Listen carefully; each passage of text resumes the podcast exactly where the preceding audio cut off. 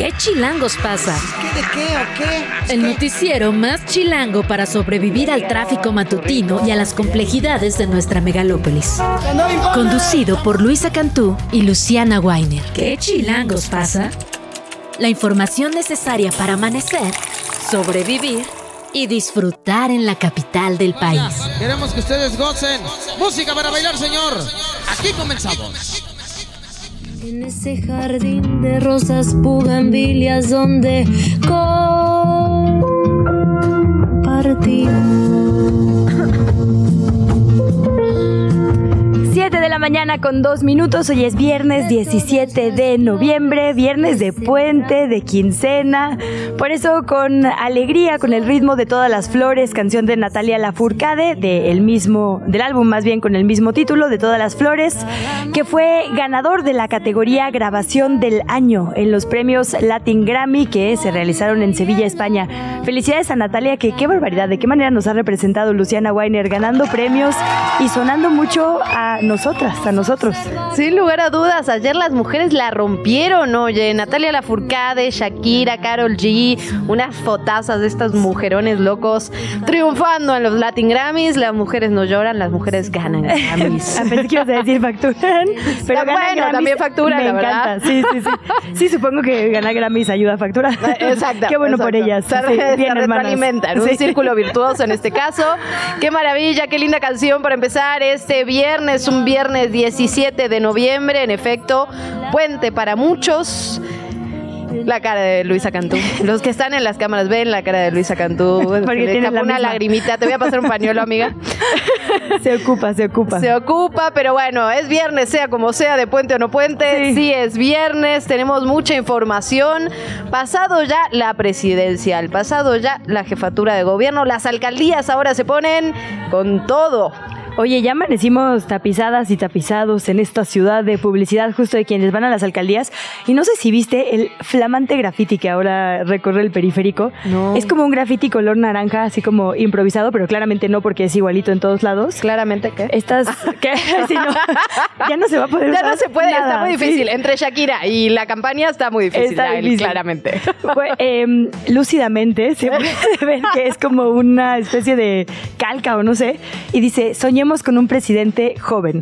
Un graffiti naranja, de cuenta, What? como con estas tags, o sea, de grafitero. O sea, sí está pensado, digamos, según esto, para hacer, ajá, en los muros del periférico. Entonces, Póngale una cortinilla a esa campaña, la verdad. Ni tan mío. chavo, ni tan chido, ni, el- ni con la tan voz de inteligente. Mariani. Ni tan chavas ni tan chidas. Exacto, eso, pero Mariani. ¿Qué sí, pues? Samuel O sea. García, bueno, o alguien en Ah. favor de Samuel García, porque siempre se deslindan, ya empieza a verse aquí también en la Ciudad de México. Órale, no, me lo perdí. Tú, no tuve, no tuve Sí, el, la- en el periférico, el fíjate honor, la amiga. próxima vez. bueno, vamos a platicar sobre eso, Oye, por no, supuesto. perdón, es que ya tengo que me llegó a la mente. Acuérdate que en su campaña pasada tuvo a todos los ídolos regios musicales ahí tocando con él, canceladísimos. Es que sí. ¿Quiénes sí. eran? A ver, vamos a buscarlo. Porque sí, justo la gente decía como los ídolos rockeros de, de Nuevo León. Ajá. Estos artistas, es que quiero decir Plastilina Mosh, pero no, ese fue de un banco que lo cancelaron, ¿no? Luis Acá, tú estás sacando una información rarísima a colación. A ver, cuéntanos. Ahorita te voy a decir, a ver. Cuéntanos, tú que sabes de cosas Pato regiomontanas. Machete, Genitalica.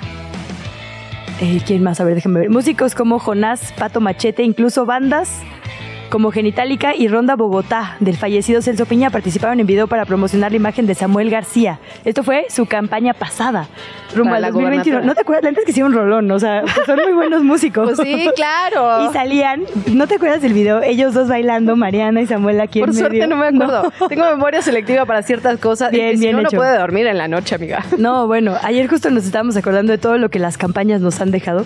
Yo no me acordaba que había habido un Monry Game también, o sea, una app literal de videojuegos de Monreal, ¿te acuerdas? Ah, Sí, esa Bueno, entre Ay, canciones, videojuegos.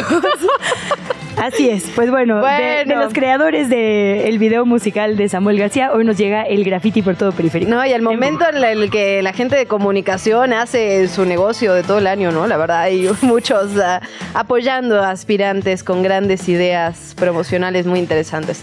En fin, en fin. Sobre eso hablamos, pero también tenemos que hablar de lo que pasó ayer en Tepito, un incendio brutal durante toda la tarde. Estuvimos ahí en ADN 40 en la cobertura.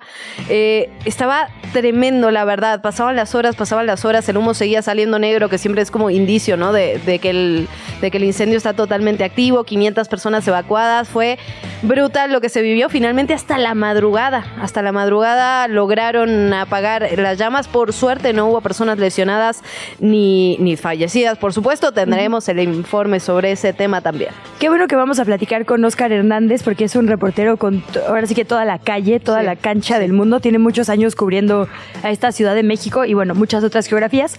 Pero la verdad es que sí es ya la época de incendios en los mercados. Sí. Y siempre es sospechoso porque digamos que caben todas las hipótesis, ¿no? Sí es un modus, digamos, operandi criminal que tiene que ser una línea de investigación, pero también es que hay más luces por las luces navideñas, que se venden velas por las limpias, los rituales, lo que quieras de fin de año. Entonces sí es como un momento de riesgo. Todos los años hay incendios en esta temporada. El tema es que casualmente siempre son como en una zona centro, o sea, Cuauhtémoc, sí, Carranza, entonces ahí hay que estar muy pilas. Ya nos dirá Oscar un poco más adelante. Pero bueno, uno de muchos, muchos temas. Vamos a hablar hasta de cómo repercute en nuestra salud y nuestra vida la luminaria, ¿no? Las luminarias públicas, la iluminación de nuestra ciudad. Bueno, las públicas y las no públicas también. Sí, sí. las privadas, las que, privadas, hay hartas. Sí, uno no se da cuenta de repente cómo hemos modificado de tal manera el paisaje y el paisaje pues es un poco eh, también afecta a nuestro cuerpo también, pues nuestra relación con la naturaleza tiene que ver también con nuestro bienestar, nuestro desarrollo. Entonces, interesantísimo lo que vamos a hablar con Eugenio un poco más adelante. En efecto, hasta cómo están direccionadas las luminarias, todo eso, todo eso afecta, nos lo contará Eugenio un poquito más adelante. Eh, ¿Te parece si arrancamos? Porque la verdad que sí, porque si no, ya. Nos quedamos acá en el chisme y no empezamos más. Venga.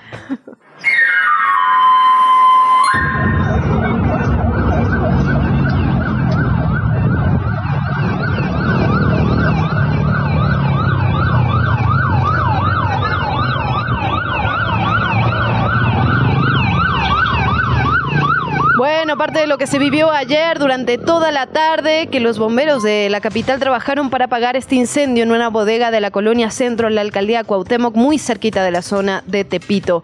La Secretaría de Gestión Integral de Riesgos y Protección Civil, Miriam Ursúa, informó que 500 personas fueron evacuadas de los alrededores de esta bodega. En su cuenta de X, la secretaria detalló que se trasladó al lugar para coordinar los trabajos. No se reportaron personas lesionadas o fallecidas. Ya lo decíamos en la madrugada, según según informó el jefe de gobierno Martí Batres, se logró extinguir el incendio en su totalidad. Mientras tanto, la Fiscalía Capitalina inició una carpeta de investigación justamente relacionado con lo que decíamos, deslindar responsabilidades, ver con las investigaciones cómo se inició este incendio, si fue un accidente o si fue una acción dolosa. Y bueno, una de las estampas de este momento también fue la alcaldesa con licencia, no, ya regresó, la alcaldesa, Sandra, Cuevas, en acción, totalmente, la verdad, ahí aventando cajas, moviendo, coordinando cadenas humanas sí hay que reconocerle que pues está bastante fortachona. Sí, ese gimnasio sí se ve. Sí, exactamente, la verdad. y bueno, honestamente, independientemente de lo que pensemos de cualquier persona funcionaria pública, verles en campo. No, absolutamente. la verdad es que se aplaude. Y ayer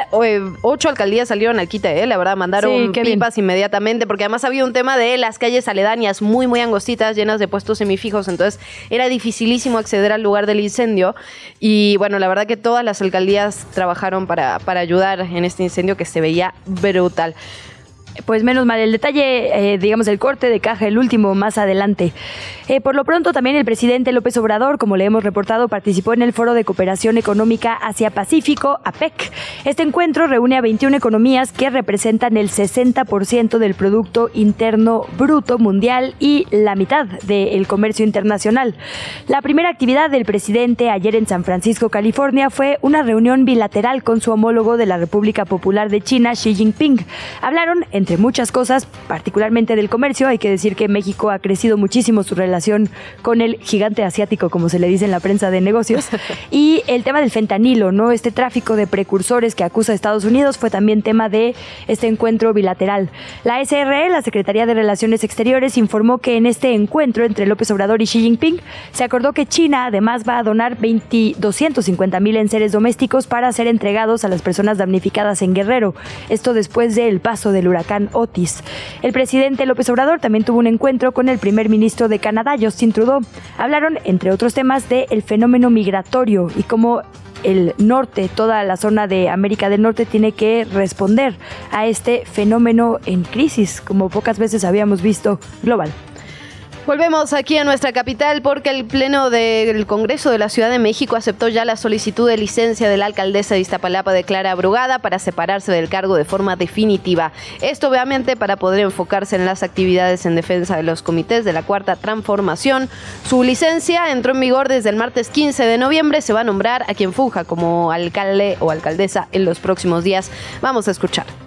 Se aprueba la licencia, diputada presidenta. Muchas gracias, diputada Marcela. En consecuencia y de conformidad con lo establecido en el artículo 66 de la Ley Orgánica de Alcaldías de la Ciudad de México, se autoriza la licencia temporal a la licenciada Clara María Brugada Molina, alcaldesa de Iztapalapa, misma que surtirá efecto a partir de la fecha solicitada. Hágase del conocimiento de la solicitante, así como del jefe de gobierno y el secretario de gobierno de la Ciudad de México para los efectos legales a que haya lugar. El Consejo General del Instituto Nacional Electoral aprobó que se hagan tres debates rumbo a la elección presidencial del 2024. Durante la discusión se planteó la necesidad de optimizar los recursos, de que sean más baratos, pues, pero sin que se disminuya la calidad de estos ejercicios. El instituto aprobó que las personas que tengan una sanción firme por violencia política contra las mujeres, que tengan sanciones de género, no podrán ser moderadoras en estos debates. El primero se va a llevar a cabo el 7 de abril el segundo el 28 y el tercero el 19 de mayo, todos a las 8 de la noche. Todavía podemos. Ah, Luciana, Ojalá que nos llamen a conducir. Ah, yo pensé que querías debatir y yo ah, no, no. Sí. Todavía no me voy a lanzar. Yo como Marcelo voy a pensar en el 2030. no, no, pero es muy interesante esto, ¿no? La verdad es que sí, el tema de las moderaciones ha estado muy bajo la lupa justo en estos últimos años, así que también será interesante ver qué colegas... ¿Cuáles son las elecciones? Sí, y, y con base en qué. Y también un poco, pues que sea una decisión firme, ¿no? No, no pueden no, o sea, me acuerdo en el ejercicio del Estado de México que hubo ahí cambios de última hora y demás. La verdad es que, pues no debería ser, ¿no? Sí, sí, de también manera es, muy importante esa parte. Veremos sí. se decide, de qué lado. ¿Cuáles son los criterios para elegir a las personas moderadoras? Sí. Pues bueno. Bueno, nos vamos con otros temas. El gobierno federal presentó el anteproyecto de decreto para promover los trenes de pasajeros en el país. Empezará con siete rutas que irán desde el centro hacia el Pacífico y el Golfo. En el documento se recordó que las empresas actuales, hablamos de Grupo México, Canadian Pacific y Kansas City Southern, serían las primeras en ser invitadas para presentar proyectos para esta implementación del servicio ferroviario de pasajeros, obviamente dentro de sus propias vías.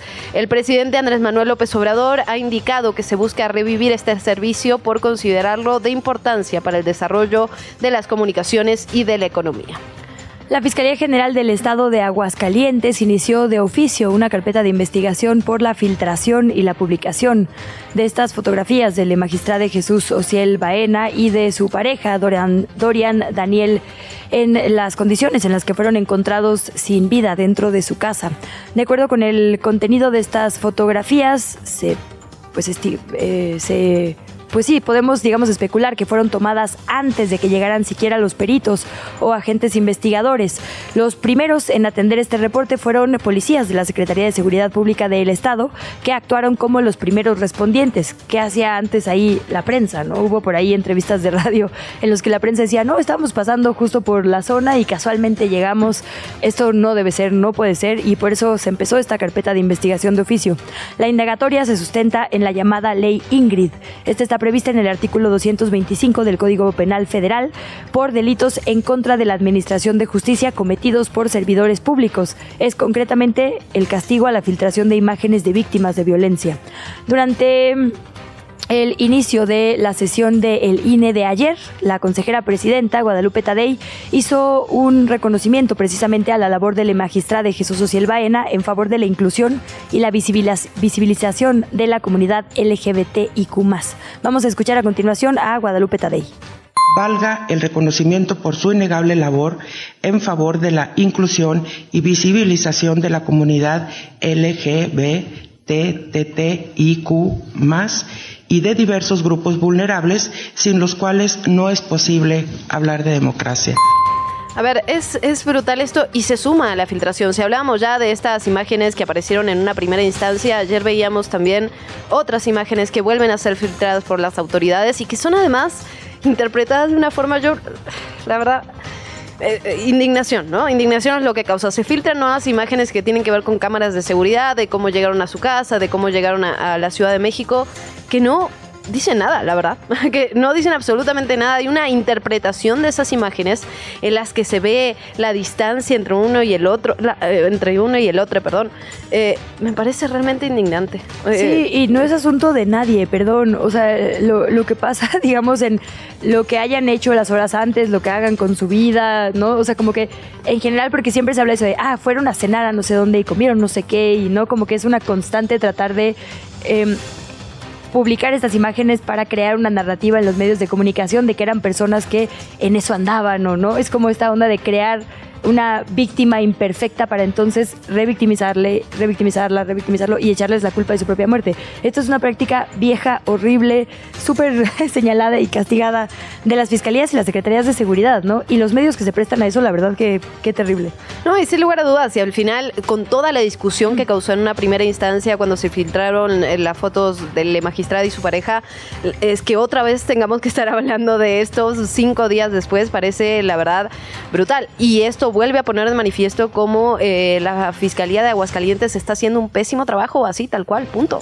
Sí, y pues solo decir, tendrían que dar un resultado, primero una investigación completa, exhaustiva, a la familia. Absolutamente. Es increíble que las víctimas indirectas se enteren vía los medios de comunicación de lo que está haciendo la autoridad. En efecto, habrá una, parece que va a haber una conferencia de prensa justamente de familiares y amigos del magistrado. Estaremos obviamente al pendiente de, lo que ocurre en ese sentido. Nos vamos ahora con otros temas. Después de que se le encontró responsable de alterar frases del presidente López Obrador en un proyecto en el que se le imputaba ejercer supuesta violencia política de género contra Xochil Gálvez, el órgano interno de control del Instituto Nacional Electoral suspendió de manera definitiva a Manuel Alberto Cruz, quien hasta hace un mes era titular de la unidad técnica de la contencioso electoral. La medida que impuso el Tribunal Federal de Justicia Administrativa atrajo el asunto. La resolución se emitió por haber modificado las palabras del mandatario dos veces y para que no sigan los efectos de lo que probablemente falte, que estamos hablando de daño al honor y crédito del presidente. En otra noticia terrible, el periodista Ismael Villagómez Tapia fue asesinado. Su cuerpo fue encontrado la madrugada de este jueves en Ciudad Juárez, Chihuahua, de acuerdo a lo que informó la Fiscalía General del Estado. Villagómez Tapia trabajaba como fotoperiodista y completaba sus ingresos trabajando como chofer de una plataforma digital. Su cuerpo fue localizado con heridas de arma de fuego adentro de un auto. Esto pasó en la colonia fronteriza Alta. De acuerdo con la versión de la Fiscalía, no se descarta ninguna hipótesis como motivo de este crimen, incluyendo, por supuesto, de donde se tendría que partir la labor periodística de Villagómez Tapia.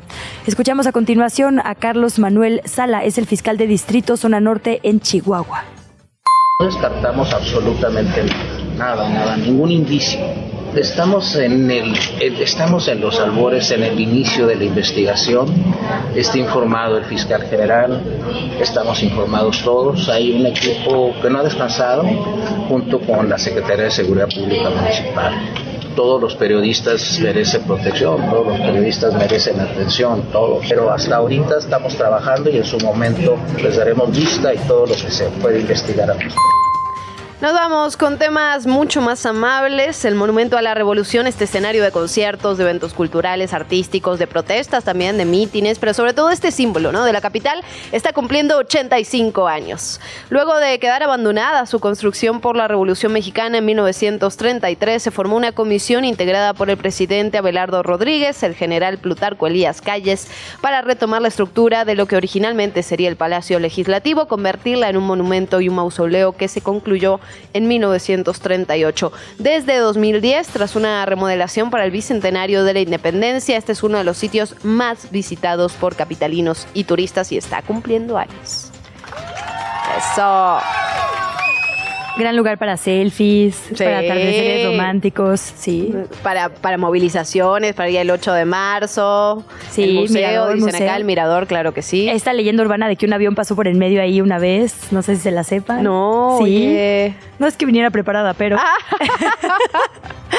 de acuerdo con la página, ah, mira, eh, bueno, iba a decir México desconocido, pero hay una del Universal que me parece bastante más confiable. A el ver. piloto enamorado que voló bajo el monumento a la revolución. Esta construcción, además de conservar los restos de los héroes revolucionarios, también preserva la historia del piloto Jacobo Fernández, quien para ganarse el amor de su novia la llevó a un viaje en su avioneta con la que atravesaron la obra arquitectónica dedicada a la conmemoración de la Revolución Mexicana. Si no me van a hacer eso, no quiero nada. Voy a contar una anécdota sí rapidísimo. Espero que mi mamá no me esté escuchando, pero mi mamá... Seguramente sí. Perdón, ma, voy a contar esta anécdota. Mi mamá trabajaba de sobrecargo en, en- en unos aviones, entonces una vez me contó que salía, o sea, uno que se siente muy especial cuando hay una florcita, un regalo, no sé qué. Bueno, mi mamá pasaba el piloto por su casa y le hacía luces. ¿Cómo, cómo? Pasaba el piloto cuando pasaba por arriba de su casa, le hacía luces de amor. Ay, no.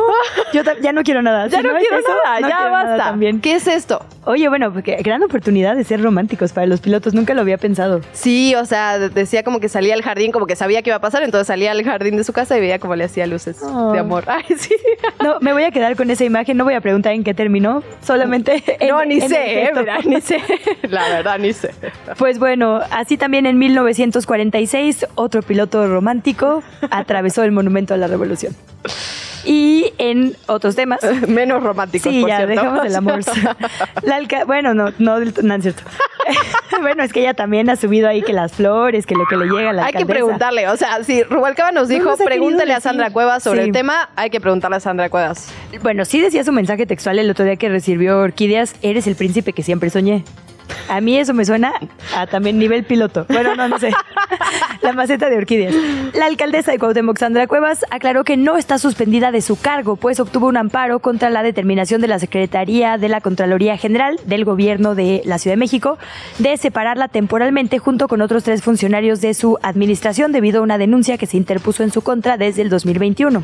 Con relación a la nota publicada por el periódico Reforma, en la que se señala que la Contraloría determinó suspender de forma temporal a la alcaldesa Sandra Cuevas por esta denuncia, informó que la notificación sí fue recibida en la oficina de la alcaldesa el 7 de noviembre. Cuevas consideró importante apuntar que la resolución carece de la debida, así lo dice, estoy entrecomillando, digamos su frase, debida motivación y fundamentación.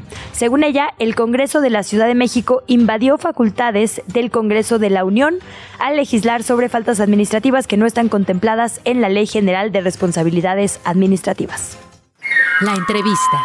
¿Ya estás grabando? 7 de la mañana con 30 minutos. Ya le decíamos, la convocatoria para las personas que están buscando gobernar una alcaldía aquí en la Ciudad de México cerró el pasado miércoles 15, abrió el lunes 13 y sabremos el próximo miércoles 3 de enero quiénes serán las o los finalistas. Una de las manos levantadas para la alcaldía Cuauhtémoc es el actual diputado Temístocles Villanueva, quien le agradecemos muchísimo que nos tome la comunicación. ¿Cómo estás, diputado? Muy buenos días. Luisa, muy buenos días. Luciana, qué gusto escucharla y estar nuevamente con ustedes.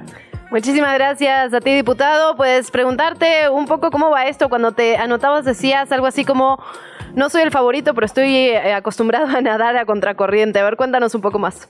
Sí, pues a ver, eh, yo ya anuncié mi registro como eh, aspirante en este momento, porque todavía no he iniciado el proceso de las precampañas, Ujú. aspirante a la candidatura de la alcaldía Cuauhtémoc y frente a ello, pues tengo muy claro que hay personajes que tal vez eh, el partido tenga más ganas de que sean candidatas o candidatos, pero lo que importa y lo que siempre ha respetado Morena es la decisión de la ciudadanía y pues por eso decidí animarme a registrarme. Llevo cinco años siendo diputado, he recorrido las 33 colonias, eh, he tenido acercamiento con todos los sectores que conforman la Cuauhtémoc, que son muchos porque es una alcaldía muy plural, muy diversa y, y que además tiene una relevancia económica, social, cultural enorme. Aportamos nada más y nada menos que el 4.8% del PIB. Si la Cuauhtémoc fuera un estado de la República sería la séptima economía nacional. Oye, Temístocles, no te puedes estar refiriendo de ninguna manera cuando dices que hay favoritas a alguien de apellido Monreal, Katy Monreal. Bueno, pues a ver, cada, cada, cada quien tendrá su propia percepción de quiénes son los favoritos o las favoritas. Yo sinceramente creo que si le preguntan a la ciudadanía, yo voy a ganar la encuesta, por eso es que me anoté. Claro. Temístocles, en el 21 la Cuauhtémoc fue parte de los bastiones fundamentales que perdió Morena. ¿Qué se hizo mal en ese momento? ¿Qué se puede hacer mejor? ¿Cómo le van a refrendar, digamos, la, esperanza, la confianza a los vecinos y vecinas? Bueno, a ver, creo que la desesperanza que actualmente vive la gente que habitamos en la Cuauhtémoc eh, es enorme, pues por los hechos que están a la vista. No hay que especular mucho, no hay que interpretar lo que ha hecho o no ha hecho la alcaldesa de la Cuauhtémoc. Y lo que más exige la gente pues es cercanía, es escucha, es apertura, algo que actualmente no ocurre. Creo que también se exige seriedad, un proyecto claro y no improvisación, que eso es lo que rige el día de hoy a la alcaldía Cuauhtémoc. Eh, esta alcaldía además ha tenido un gobierno autoritario como nunca, pues, o sea, de los gobiernos pasados se les podía acusar de muchas cosas, pero de autoritarios nunca, porque además una alcaldía no tiene un alcance mayor como para tratarse de imponer de forma autoritaria. Una alcaldía, entre sus facultades, pues está la vinculación interinstitucional con el gobierno federal, con el gobierno de la ciudad, para resolverle a la gente sus problemas. Y si se actúa con autoritarismo, pues se limita a la principal facultad que es esta, eh, no olvidemos que es el gobierno que comenzó con las cachetadas a la policía, ni más ni menos. Pero por algo se llegó ahí, diputado, hubo un desencanto también.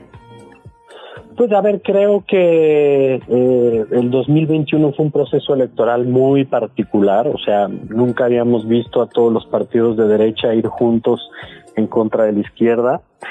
Me parece que la gente que votó por eh, Sandra Cuevas no sabía ni quién era, era Sandra Cuevas.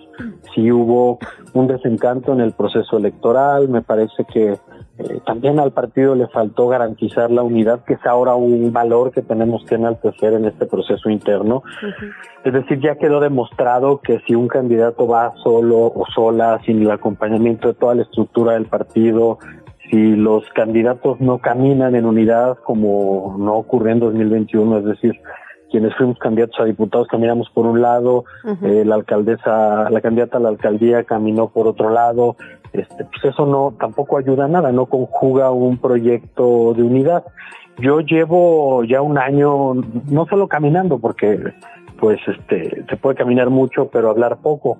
Y, y, yo lo que he insistido es que más allá más allá de, de, hablar con la ciudadanía, pues se tiene que presentar un proyecto serio, que sea el proyecto que, que nos llame, eh, que nos convoque a votar, eh, no solo por un color o no solo por una cara, que esa ha sido la gran falla del sistema electoral mexicano. Oye, Temistocles, también venimos de una coyuntura en la que hemos hablado hasta el cansancio de la importancia de la representación de la diversidad en los puestos de función pública, de decisión en los puestos de poder. Tú eres un gran activista en ese sentido por las identidades y la Cuauhtémoc es precisamente un espacio de muchísima libertad que ha conquistado literalmente las calles, que ha conquistado los espacios y también esto es una carta, digamos, que es importante poner sobre la mesa. Pues a ver si yo un poco he mencionado eso ahora que anuncié mi registro como aspirante a la alcaldía Cuauhtémoc. Eh, yo estoy listo para ser el primer alcalde LGBTIQ más, bueno, abiertamente en la Ciudad de mm. México. ¿No hemos tenido nunca un alguien abiertamente no, okay. abiertamente no, este y, y me parece interesante, ¿no? O sea, somos una ciudad que se ha caracterizado por la progresividad en el reconocimiento de derechos, por la apertura social, eh, por supuesto la diversidad sexual. Y digamos que quien conjuga todas estas características en la Ciudad de México pues es la Cuauhtémoc, por, porque aquí se realiza la Marcha del Orgullo, porque tenemos los dos corredores de, de, entretenimiento y de recreación más importantes para la diversidad sexual como lo son República de Cuba en el centro y la zona rosa. Eh, y, y, bueno pues creo que la Cuauhtémoc está lista por supuesto para tener al primer alcalde abiertamente gay o abiertamente LGBTIQ más Sin lugar a dudas, eh, Temistocles, de verdad muchísimas gracias por platicar con nosotras esta mañana de nueva cuenta. Eh, seguramente estaremos dándole puntual seguimiento a este proceso, así que esperamos tenerte por aquí muy pronto. Gracias. Gracias a ustedes, Lucía. Un abrazo, Luisa. Hasta luego. Un abrazo.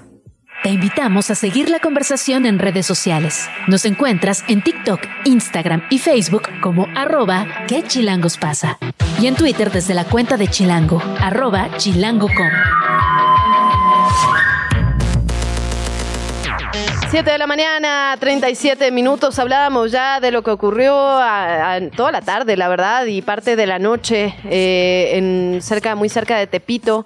Justamente este incendio brutal del que vimos cómo las llamas no se podían apagar y pasaban las horas y pasaban las horas y trabajaban los bomberos y el ERUM y estaban todas las autoridades reunidas allá en el centro capitalino varias horas de trabajo y quien también tuvo varias horas de trabajo, como ya lo decíamos, una cobertura extensa, puntual y muy, muy buena cobertura. Oscar Hernández, reportero de ADN 40, compañero y amigo de este espacio. Oscar, ¿cómo estás? Muy buen día.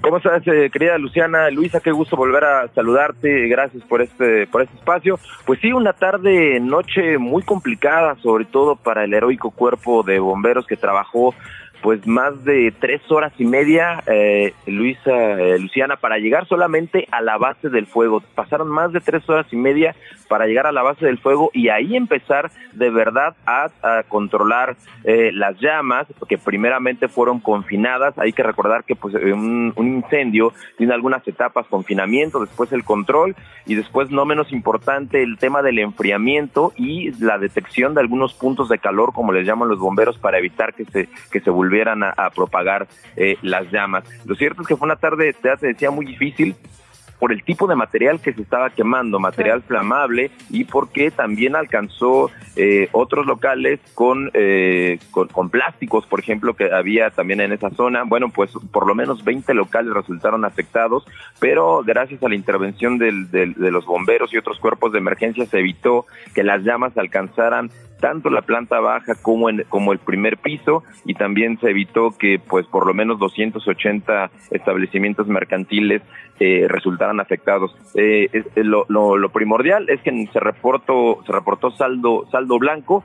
Eh, salvo a un elemento del heroico cuerpo de bomberos que desafortunadamente cumpliendo su labor resultó intoxicado y fue trasladado a un, a un hospital ¿Ah? cercano. Ahora, ahora Luciana, Luisa, eh, quiero compartir, si me permiten, eh, cuatro reflexiones que llamaron ayer poderosamente la atención. Cuando estábamos eh, llegando, cuando estábamos trabajando en, en, la cobertura de este incendio, se comunica con nosotros Guillermo Gasal, que él es director, presidente de Procéntrico, que es una asociación que agrupa a por lo menos 28 mil eh, comercios establecidos en el centro histórico y nos decía muy preocupado que estaba muy obstaculizado el paso para los vehículos de emergencia por todo el comercio informal que hay en la zona. Entendemos que, que sí, que evidentemente hay una necesidad, una necesidad de trabajo, pero tenemos años, eh, eh, Luisa, Luciana, eh, eh, denunciando que se tiene que ordenar dicho comercio y una eventual regulación. Otro de los problemas que noté en la cobertura es esta falta recurrente de, de un equipo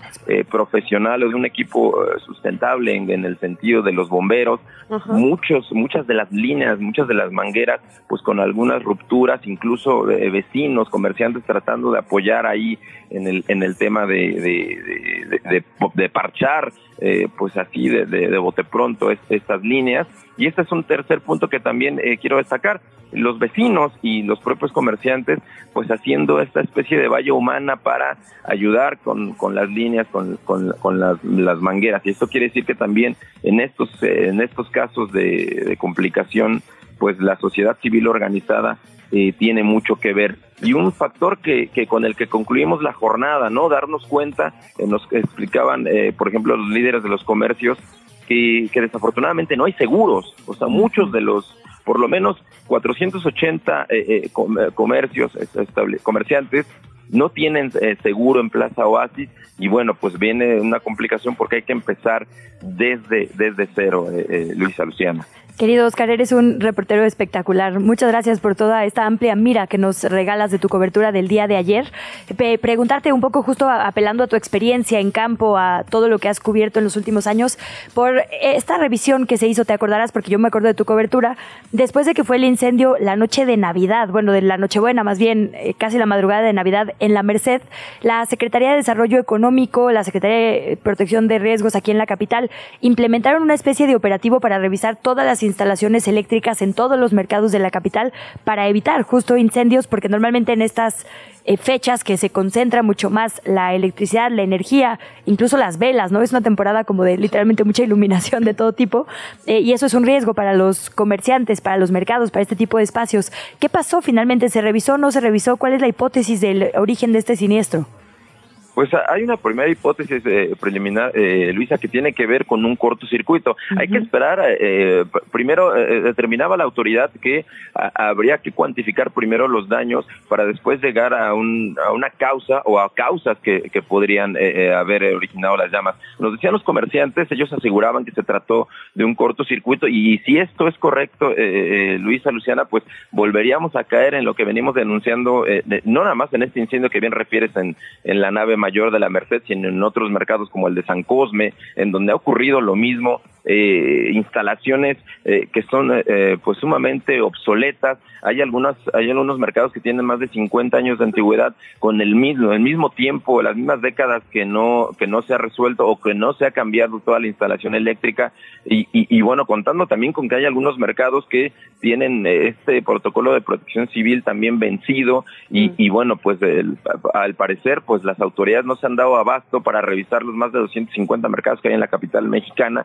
para eh, constatar cómo está el tema de, la instalación eléctrica que bien mencionas y que es la que ha puesto en jaque en la mayoría de, los mercados, porque además dices algo fundamental, como se acerca la, época navideña, eh, además hay una sobrecarga de las instalaciones, porque hay que recordar, eh, Luisa, Luciana, que de, esto, de todos estos postes y de otras instalaciones también se cuelgan, si me permiten el término coloquial, pues muchos, muchos comercios informales, muchos puestos, de muchas de estas estructuras semifijas en la calle y se sobrecarga el tema de la instalación y eso evidentemente pues pues genera a, la postre eh, cortos cortocircuitos.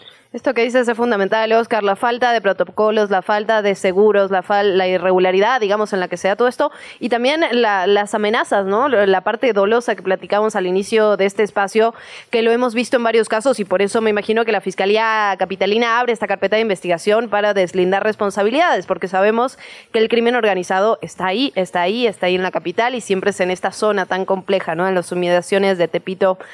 La verdad, Oscar, agradecerte muchísimo tu reporte.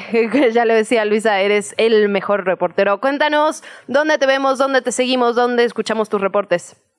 Muchas gracias a ambas por sus palabras. Al contrario, yo admiro mucho su trabajo y felicidades por este espacio. Pues estamos en ADN 40 en todos los noticiarios y también pues échanos eh, ahí las porras el, todos los sábados a las 9 de la mañana tenemos un espacio ahí en ADN 40 un noticiario. Ahí los esperamos también a ustedes y, a toda, todo su auditorio.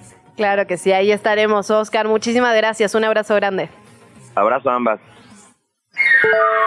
¿Qué chilangos pasa? En los medios y en las redes sociales. Bueno, seguimos con información local. Hoy les quiero recomendar una nota de Infobae que se titula De Gaby Osorio a Temístocles Villanueva, con quien acabamos de hablar. Ellos son las y los morenistas que buscan las alcaldías en Ciudad de México. Ya nos lo decía Temístocles, el proceso obviamente es diferenciado en el frente, en el, digamos, los acuerdos de oposición que en Morena. En Morena se determinó que iban a hacer estos días para saber finalmente quién iría a las precampañas y después a las campañas. Hasta enero. Hasta enero, exactamente. Bueno, las manos levantadas por Morena que tenemos hasta este momento. Eh, Álvaro Obregón, el ex subsecretario de Gobernación, Ricardo Peralta, ya se inscribió para buscar esa candidatura.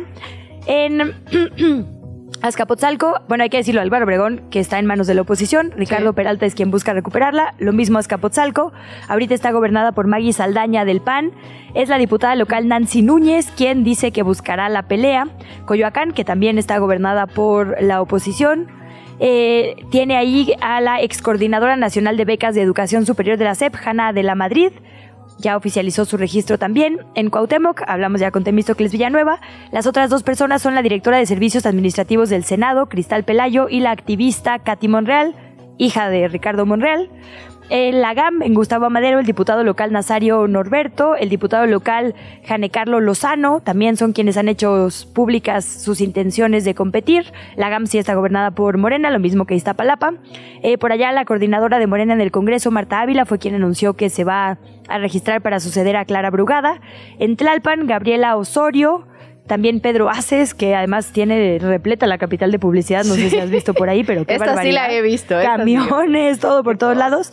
Y el actual titular de la CEDUBI, fíjate, Carlos Ulloa también, el secretario está por allá levantando la mano. También hay publicidad ya, varia, varia por ahí. Esa tampoco la vi. ¿No? No, no, no. No, necesitas más de mi barrio. Se me sí, invítame a tu casa, amiga. Sí, o, yo tengo que dejar de trabajar cruzando la ciudad más bien varias veces al día. Eso también. Pero bueno, pues esas son las manos levantadas hasta este momento. Nos vamos con otros temas, nos vamos hasta Gato Pardo. María Fernanda Ampuero está publicando un ensayo que es realmente brutal. A mí me impresionó mucho. Voy a leer solo la primera parte y vamos a platicar sobre esto. Dice, vas a ser gorda, no vas a estar gorda, vas a hacerlo. Nada servirá, ninguna dieta, ninguna pastilla, ninguna hipnosis, ninguna inyección, ninguna acupuntura, ningún laxante, ningún supresor de apetito, ninguna crema reductora, ni bailar horas hasta caer rendida. Maldita sea. Ninguna nutricionista, ni caminar hasta reventarte los pies, ningún diurético, ningún batido ni comer durante años, un año entero de pechuga hervida y brócoli. Bajarás de peso mucho una vez, será tu apocalipsis y tendrás un muerto adentro, pudriéndose, que te impedirá ingerir comida. La gente te dirá que estás guapísima en la misa de tu padre con la cara deforme de llorar por ese hombre que se fue sin decirte te quiero. Es un ensayo realmente brutal que aborda, digamos, una multiplicidad de temas, ¿no? Por un lado, la industria del fraude relacionado con estos medicamentos falsos, ¿no? Para bajar de peso, estas pastillas que supuestamente te quitan el hambre, estas dietas mágicas, esta hasta hipnosis, ¿no? Acupuntura, etcétera, etcétera. Y también, eh, bueno, de una violencia sistémica, ¿no? Para con las diversidades en los cuerpos. Ella relata en primera persona una infancia cargada de esto, de médicos y de consultas y de presiones y de intención de bajar de peso por por una presión absolutamente externa. Es un ensayo, la verdad, maravilloso, brutal. Se llama Gorda, literalmente, y está en Gato Pardo, lo firma María Fernanda Ampuero. En los momentos virales que recorren las redes sociales, eh, bueno, yo retomé uno de la periodista de RT, Elena Villar, eh, que es un video que la verdad vi en un montón de personas de la prensa. Dice la cara de sufrimiento de Blinken, Anthony Blinken, el secretario eh, de Estados Unidos, cuando escucha a Joe Biden decir que Xi Jinping es un dictador. Ah, es el meme perfecto de la agonía presidencial estadounidense. Y sí, alguien de la prensa le pregunta, señor presidente, después de hoy, de haberse reunido con Xi Jinping, ¿usted todavía se referiría a él como un dictador? Eh, es un término que usted usó antes este año, dice la persona que pregunta desde la prensa. Y Biden contesta, bueno, mira, sí lo es. Es decir, es un, directo, un dictador en el sentido de que es un tipo que gobierna el país, un país comunista, que es basado en esa forma de gobierno totalmente diferente al nuestro.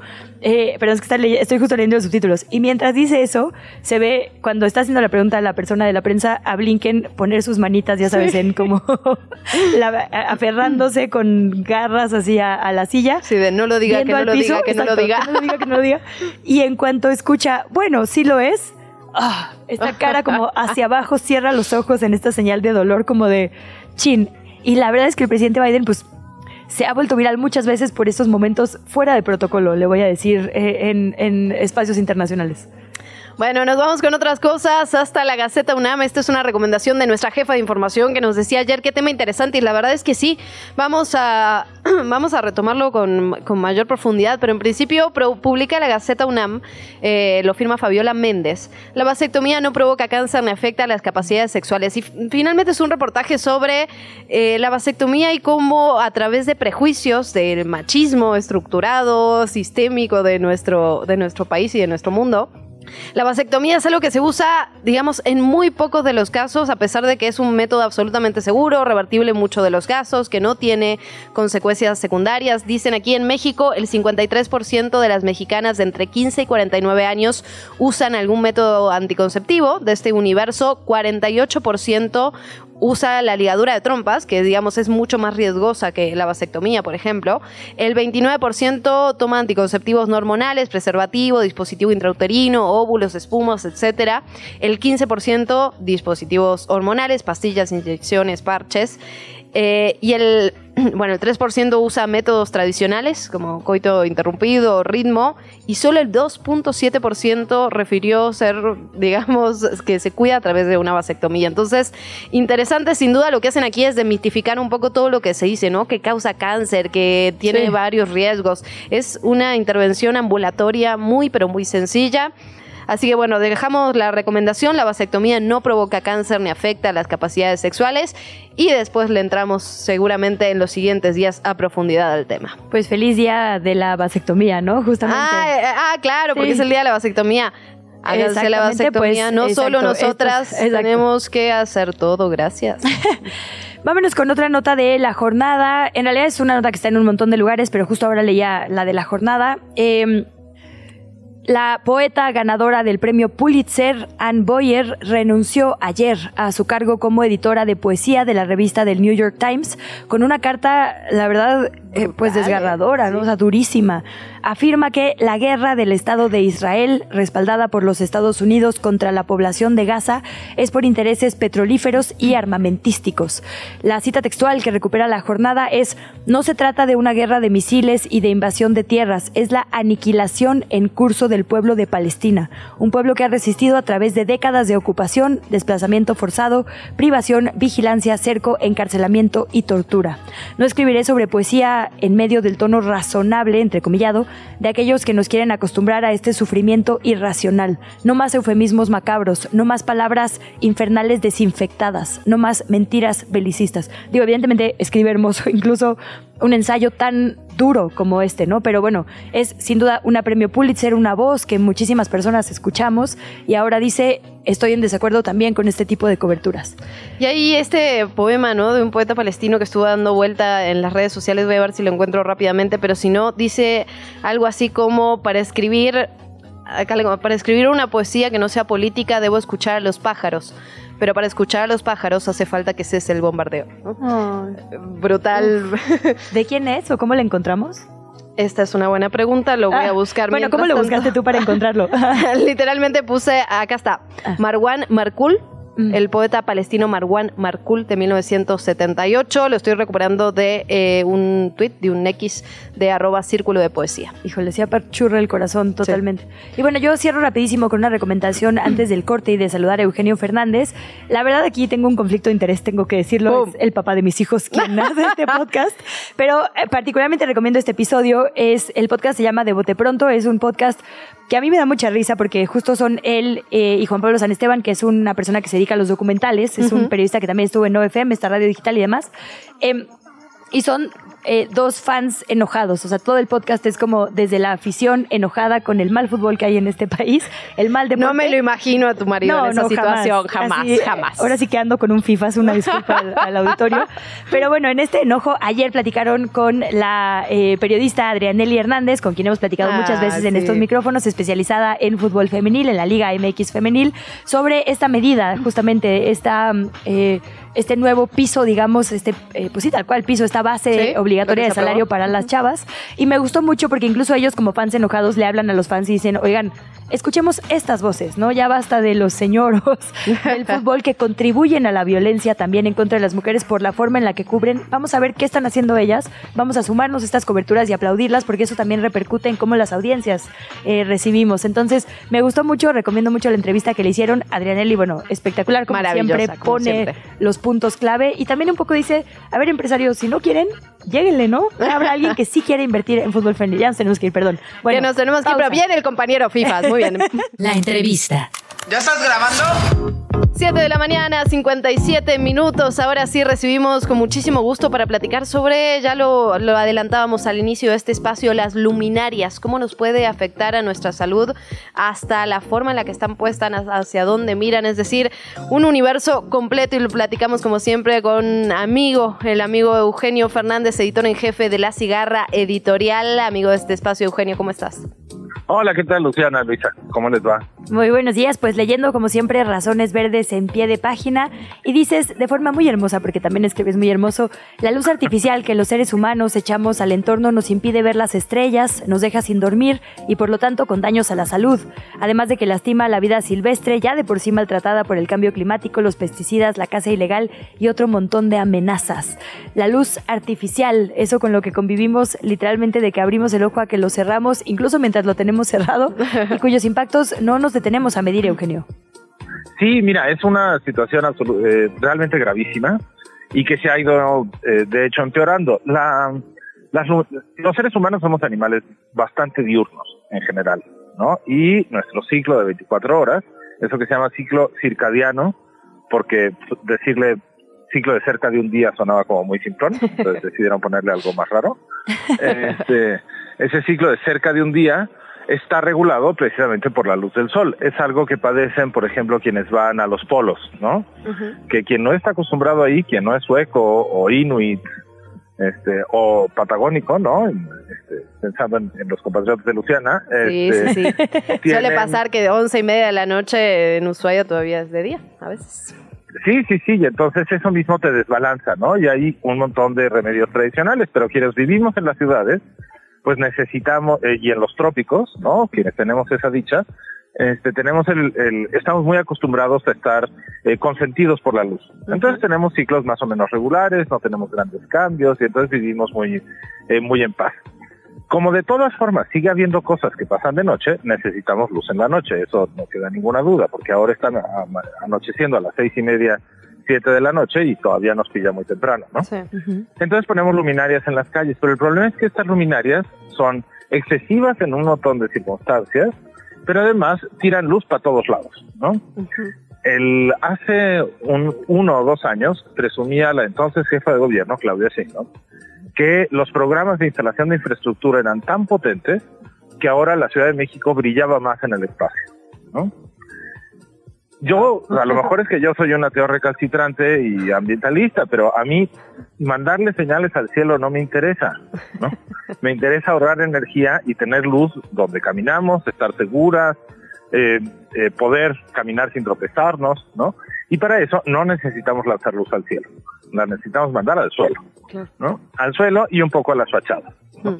Este, y eso es tirar esa luz al, al cielo, según investigadores del Centro Geo, este centro CONACIT que hace cuestiones geográficas y ambientales, nos cuesta cuatro mil millones de pesos al año. Eso ya era mucho hace tiempo, pero en tiempos de austeridad republicana y pobreza franciscana, pues se vuelve todavía más. Es el presupuesto de la Comisión Nacional Forestal y la Comisión Nacional de Áreas Naturales Protegidas con la con la Agencia de Seguridad de Energía y Ambiente y creo, aunque debe ser cosa de pesos y centavos, de la Procuraduría Federal de Protección y al Ambiente, juntas, ¿no? Entonces tiramos un dineral en energía, además de todo lo que eso contamina, porque esa energía se obtiene a fuerza de quemar eh, carbón, petróleo, gas, ¿no? Entonces eso nos genera un montón de problemas. Y los dañados no solamente somos nosotros, que dormimos cada vez peor, sino también las aves, los insectos, otro montón de criaturas que viven con nosotros. Y estos son solamente en la Ciudad de México porque en las costas o en los bosques o en los desiertos la situación es todavía peor. Las tortugas se orientan por la luna, ¿no? Ah. Los escarabajos, digo, estos son los escarabajos en Egipto, que son este asunto de, de un programa chilango, pero los escarabajos en el desierto se orientan no solo por la luna, sino por la Vía Láctea. Este, hay, eh, dime. No, me quedé pensando, Eugenio, porque sin lugar a dudas, digamos, las autoridades suelen poner esto como campaña, ¿no? De más iluminadas, al final con la inseguridad, las mujeres cuando salimos solas nos sentimos un poco más seguras, ¿no? Cuando hay la suficiente luminaria. ¿Hay una forma correcta de hacerlo? Es decir, ¿tenemos algún tipo de, referencia de cómo deberían estar las luminarias? ¿Cuántas son suficientes? ¿Para dónde apuntan? Es decir, ¿hay algo para guiarnos? Sí, y mira, tiene, tiene que ver con dos cosas. Una es, una luminaria que apunta hacia abajo es mejor que una luminaria que apunta a todas partes. Ok, ok. ¿No? Eso, o sea, son cuestiones muchas veces muy mecánicas, muy simples, ¿no? El, no es cierto que solo vemos al piso, ¿no?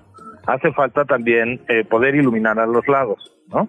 Pero entonces, en, esa fue una de las ventajas de las luminarias de los senderos seguros, ¿no? Sí. Este, estas luminarias muy altas que iluminan de, de pared hacia la calle, ¿no? Sobre la banqueta, ¿no? Que iluminan de costado y entonces permiten ver. Ahora, el problema con esas luminarias es que les faltan un par de toquecinas de diseño, ¿no? Todavía, para, para, para perder todavía menos luz, ¿no? Eso es en lo que tocan las luminarias. Pero hay un problema que tiene la infraestructura y el argumento de la seguridad que no se cura con, que es que el, el problema no se cura solamente con luz, ¿no? Hace falta Sí, personal. claro, claro. ¿no? Es una apuesta eh, que suelen hacer muchos gobiernos neoliberales y vivimos en una época neoliberal, tristemente, que es que lo que no se puede arreglar con dinero se arregla con infraestructura, ¿no? Y al final el mundo se arregla con personas, ¿no? Entonces hace falta una policía de proximidad más cercana, hacen falta mejores condiciones en los barrios, hace falta mejor empleo, todas esas cosas para acabar con la con la violencia y la inseguridad que no se pueden sustituir con una luminaria bien colocada, ¿no? Aunque las luminarias ayudan. Oye, Eugenio, yo me acuerdo eh, alguna vez que yo, de hecho, me parecían medio feas, pero ahora pensando en esto que dices, tal vez tenían una razón científica, de unas que eran como unas bolas, haz de cuenta, como literal unos, puse unas esferas y eran medio de colores que estaban en reforma, no sé si te acuerdes. Ajá, como Sí, sí, sí. Ajá, y pero de repente se ponían verdes, luego azules, luego rojas, y yo decía, ay, qué horror. Eso era- Pero bueno, la verdad. era diseño. Sí, no sé si es así, o sea, digamos, ¿qué, qué ejemplos como muy concretos no sé si nos puedes dar? Porque, digo, efectivamente, yo como mujer te digo, indudablemente necesitamos luz en los callejones, en las calles, ¿no? Pero entonces, justo esto, como cuando veamos unas, cuáles aplaudimos, cuáles le pedimos desde nuestra participación ciudadana a las alcaldías, en dónde, digamos, geográficamente en esta ciudad están colocadas correctamente. Y, y también te sumaría la pregunta rapidísimo por cuestiones de tiempo, el tema de los privados, porque de repente uno pasa justo, por ejemplo, en la zona de reforma a medianoche por edificios que no sé por qué razón dejan, por ejemplo, todas las luces de un edificio de oficinas prendidas, todas. O- es, ajá. es una cosa, por ejemplo, de la torre de, de BVA. Ajá. Nadie necesita ver la torre prendida todo el día. Y menos si está junto toda la noche. Ajá. No, no, no, es absolutamente terrible esa torre, pero además en fechas como las que vienen, estos bienes, estos bienes, de- estos eh, vientos de octubre y noviembre que nos dejan cielos muy azules, muy despejados, pues nos dejaron sin estrellas, ¿no? Es, es que es así de fácil. Las estrellas no se ven porque Sí, sí. estamos llenos de luz, ¿no? Y no en un sentido metafórico lindo, este, de, de que somos seres de luz, sino que simplemente estamos, este, estamos rodeados de luz. El, mira, yo creo que el, la clave está en ver si tira luz para arriba o para abajo. Yo creo que esa es una de las claves fundamentales. El resto, hay diseñadores que trabajan sobre esto. Yo esperaría que el gobierno de la ciudad vea que hay, que muy pronto se va a publicar una norma oficial mexicana, este, porque la Secretaría de Medio Ambiente ya tiene dos años violando la ley, porque no ha publicado una norma oficial mexicana que está obligada por un transitorio en la, en la Ley General de Equilibrio Ecológico y Protección al Ambiente a publicar sobre este tema. Entonces, más que más que especular ahora, hay una regla de oro que es si tira luz para donde no hay nadie, es decir, para el cielo, malo. Guía. Con esa, esa, me- esa sí me la puedo aprender, Eugenio. Sí. Este, y la otra es exigirle a, a Semarnat que publique ya la norma oficial mexicana, ¿no? Porque están buscando cómo dar la vuelta. Este, modifique, me decía alguien de Dark Skies, de una organización, que están buscando cómo dar la vuelta, eh, metiendo mejoras en otras leyes. Eso está muy bien. Darkseid era el gobierno, pero así se llama la organización. Dark Sky. Ah, Dark la organización Sky. por los cielos oscuros. Pensé que el lado Este, oscuro. Perdón mis referencias de Star Wars, ya. Me voy a callar. Gracias. No, no, este, todavía no llegamos hasta allá, son nada más, este, eso lo fueron en algún momento todavía. Va- para allá van, para allá van, pero, pero todavía no. No, El- no. Bueno, pues eh, eh, toda esta información está a detalle, digamos, en tu, ah, bueno, sí, a detalle explicada perfectamente en tu columna eh, Razones Verdes de pie de página. ¿Cuándo se publica, Eugenio? ¿Dónde más te seguimos? ¿Dónde más te leemos? Mi columna es a los martes, es específicamente es el, el martes de hace una semana. Este, ahí se, ahí se puede buscar, está en el archivo de pie de página.mx y yo estoy en Twitter, o, o en X, perdón, como Eugenio FV y estoy también así en TikTok y en Instagram como Kegno, porque no había Keño en Instagram, entonces no había ella, entonces tuve que inventar algo. Eso, muy bien, Eugenio. Ahí te seguimos, te leemos. Muchísimas gracias. Como siempre, te mandamos un abrazo. Gracias a ustedes, un abrazo.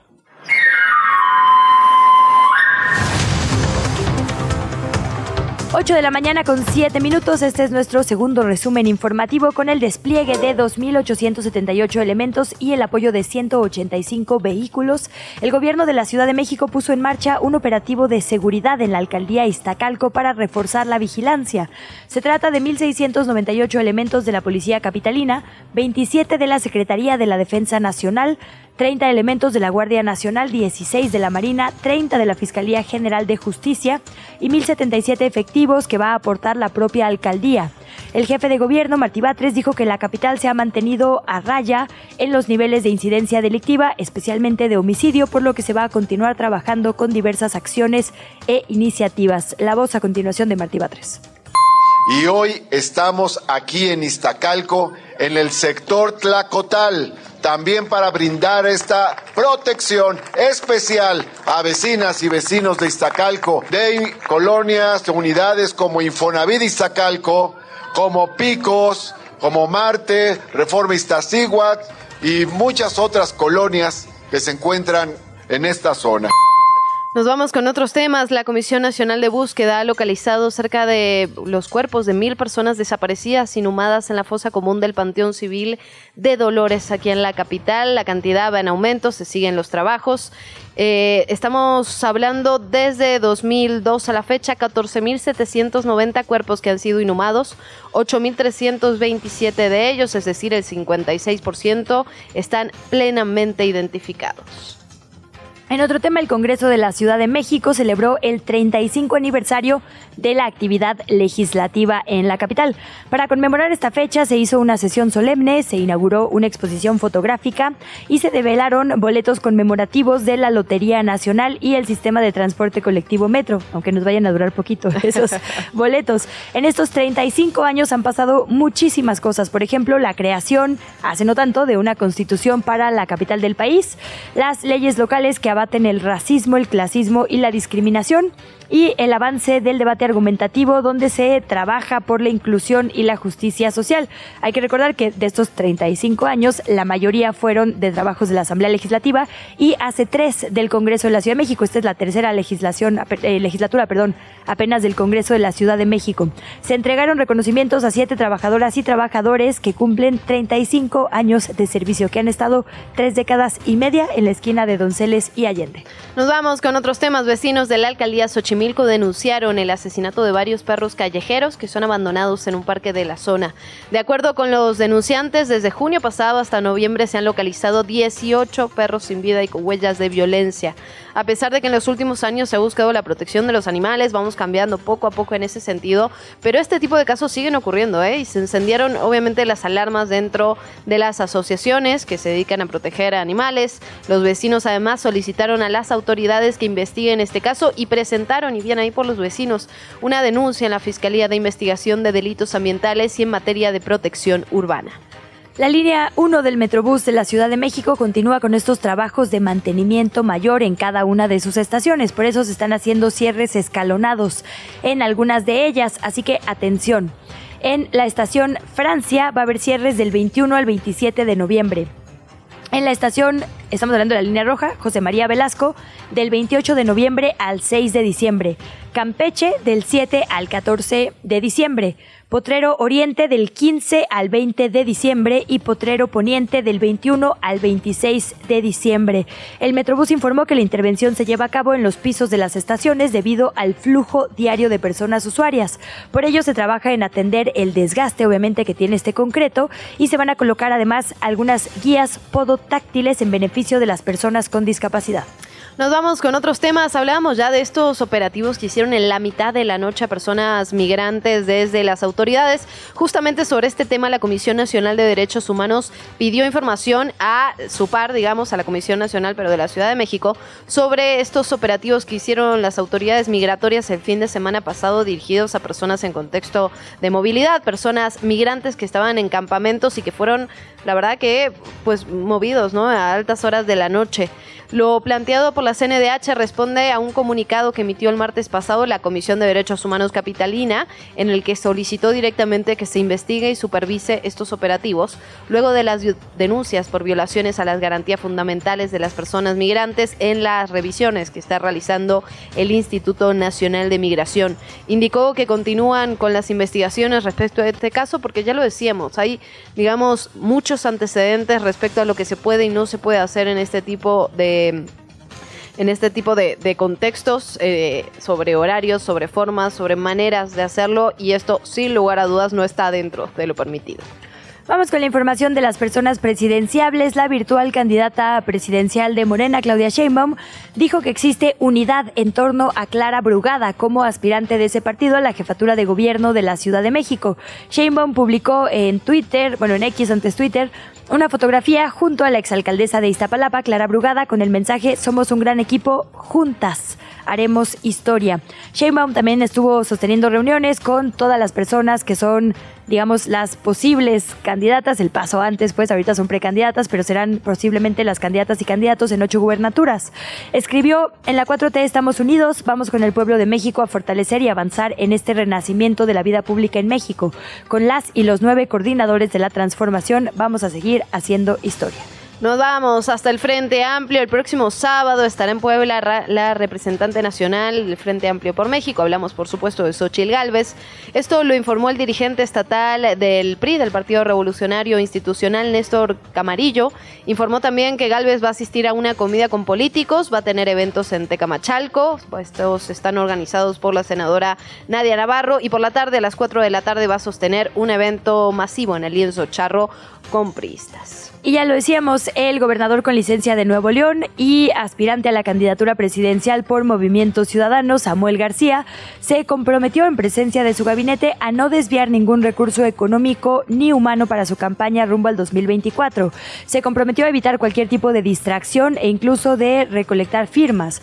El 19 de noviembre, Movimiento Ciudadano va a validar a sus precandidatos a la presidencia de la República. Hay que recordar que fueron ocho las personas que se inscribieron, no solo Samuel eh, García, en este proceso interno.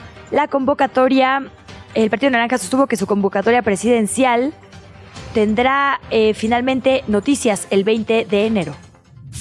Radio Chilango. Antes de dejar la capital mexicana y dirigirnos a Argentina, querida Luciana, déjame rematar la información con un posteo que hace Ernesto Núñez Albarrán, el analista a quien tenemos muchas veces en este espacio, el explicador político y subdirector de Animal Político, dice en su cuenta de X, en arroba chamanesco, Xochil Gálvez intenta desafiar a la 4T en Iztapalapa.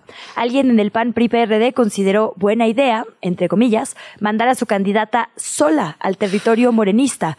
Ni siquiera, y etiqueta ahí a Andrés Ataide, a Nora Arias y a Ismael Betanzos, los presidentes y las presidentas del PAN, del PRD y del PRI, acudieron a su meeting.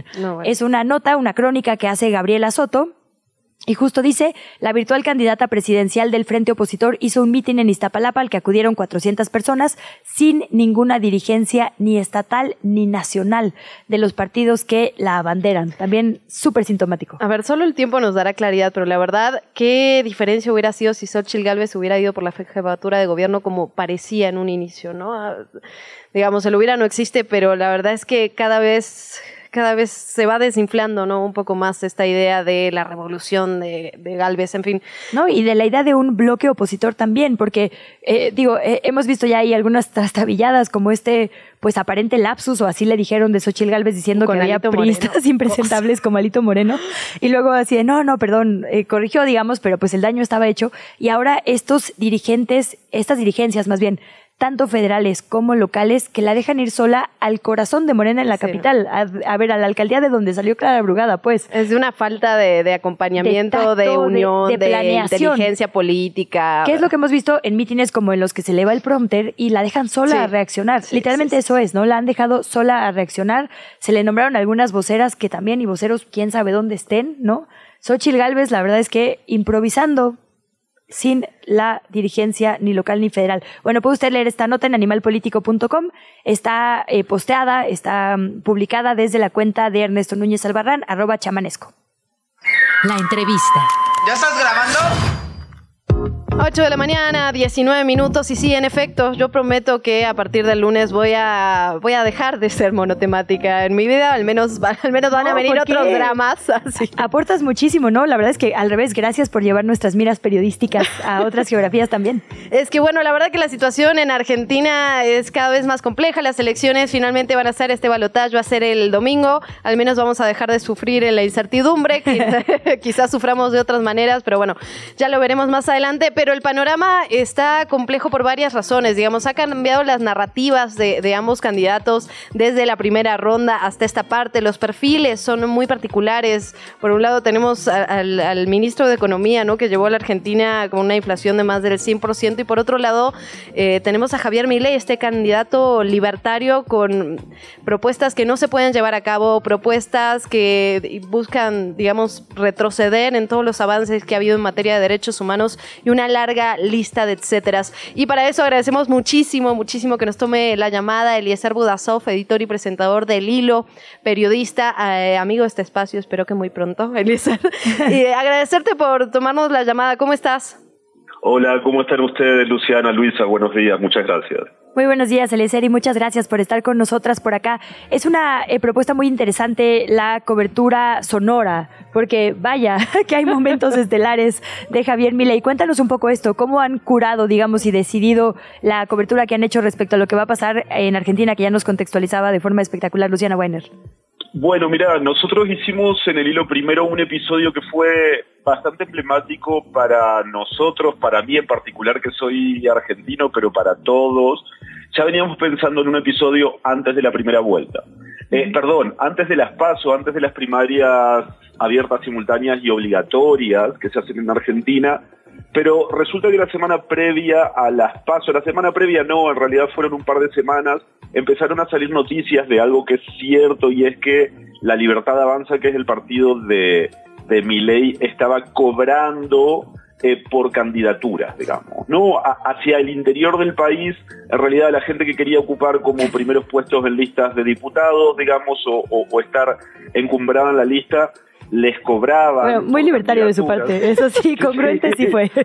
Sí, claro, les cobraban por candidaturas y entonces en un momento habíamos dicho, veníamos trabajando con un periodista argentino que se llama Juan Elman, que es joven y se especializa, digamos, en los jóvenes y la derecha en América Latina. No, y entonces al final eh, decidimos esperar a después de las pasos porque pensábamos incluso que el fenómeno Milley podía desinflarse, digamos, ¿no? Eh, es lo que en inglés se llama wishful thinking. sí, eh, exacto, Y entonces, al final, esperamos, pero veníamos trabajando porque este periodista lo que tenía es, en un momento había, había hablado con su primo, su primo mayor, y su primo mayor le contó en un momento, le dijo literalmente, eh, no puedo de la vergüenza porque mis dos hijos, uno 18, otro 21, van a votar a mi ley, ¿no? Su primo kirchnerista. Y entonces él nos ofreció esta historia, a nosotros nos pareció genial y la empezamos a trabajar obviamente después de las pasos, ¿no? Eh, y antes de primera vuelta lo que hicimos fue un episodio que sirvió para muchos de nosotros, para toda América Latina y que se escuchó mucho, sobre una cosa que es clave, digamos, que es la brecha generacional que hay en estas elecciones, digamos, ¿no? Y entonces, eh, básicamente es un episodio en el que un padre y dos hijos, pero sobre todo uno de sus hijos, discuten por qué el hijo va a votar a Milei y el padre es oficialista, va a votar a Massa, ¿no? Este es un conflicto que se está dando hacia el interior de un montón de familias dentro del país y en realidad la brecha generacional encarna un montón de otras brechas. Eh, ahora nosotros obviamente estamos preparando, digamos, preparándonos con las dos posibilidades. Yo no sé si, si Luciana has visto algo de encuesta. Yo anoche de madrugada, sabiendo que iba a hablar con ustedes, le pedí un poco de, de números a un amigo Jorge Galindo que escribe, suele escribir sobre política, sobre los números y las encuestas de política para, bueno, para, para América Latina, ¿no? Y anoche como a las 2 de la mañana le escribí y le dije, Jorge, ¿tenés números o no me querés dar nada, digamos, porque tenés miedo de que me tire por la ventana? eh, Estás con nosotras, no te tiraste, eso es una buena señal, Eliezer. Sí. Y, bueno, digamos, en realidad él me pasó como su último análisis, que, que es reciente, eh, de hoy mismo, de hecho, y la, las entrevistas dan un, un empate técnico, las entrevistas, las encuestas dan un empate técnico, en este momento como una, con una ligera ventaja para Milei, pero son muy pequeñas, digamos, como las diferencias, ¿no? Eh, sí, entonces nosotros nos estamos preparando para cualquiera de los dos escenarios, porque obviamente todo el mundo está pendiente de qué pasa si gana, digamos, eh, Javier Milei, ¿no? Eh, que, digo, hemos tenido personajes dementes en la política continental, pero eh, eh, esto es demasiado, digamos. Te quiero preguntar todavía, porque en este capítulo hacen algo bien interesante, digamos, de los motivos por los cuales los jóvenes se sienten atraídos hacia Javier Milei, y te sumo una rapidísima, pero creo que nuestra jefa de información tiene toda la razón.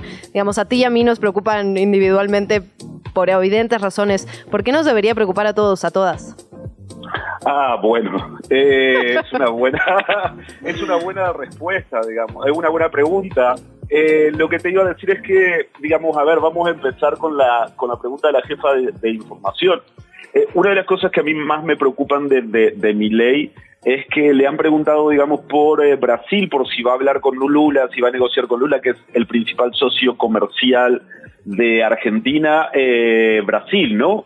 Y él dijo que, bueno, que no lo iba a hacer por cuestiones ideológicas. En un momento, uno de los grandes socios comerciales de Argentina, que es China, él también dijo que no, no, son comunistas, digamos, no voy a negociar con ellos. Y entonces, obviamente eso es algo es imposible de realizar, pero en términos regionales, digamos, primero, creo que es preocupante eh, respecto a la relación de Argentina con el mundo eh, y después creo que también es complicado en términos regionales, ¿no? Eh, por lo que significa, bueno, y, por, y, por el mensaje también respecto de lo que puede suceder en otros países de la región. Yo lo que estaba diciendo recién es, cuando decía, bueno, en América Latina hemos tenido políticos dementes, digamos, pero hay, hay determinados niveles, ¿no? Eh, y lo que sí creo es que incluso, digamos, eh, la derecha en América Latina eh, necesita tener proyectos incluyentes, pero necesita tener también proyectos institucionales que de alguna manera puedan llevar adelante su agenda, si eso es lo que decide la población con el voto mayoritario, pero que su agenda no sea destruir o desmontar los mecanismos de la democracia. Eh, y, creo que eso es lo preocupante, ¿no?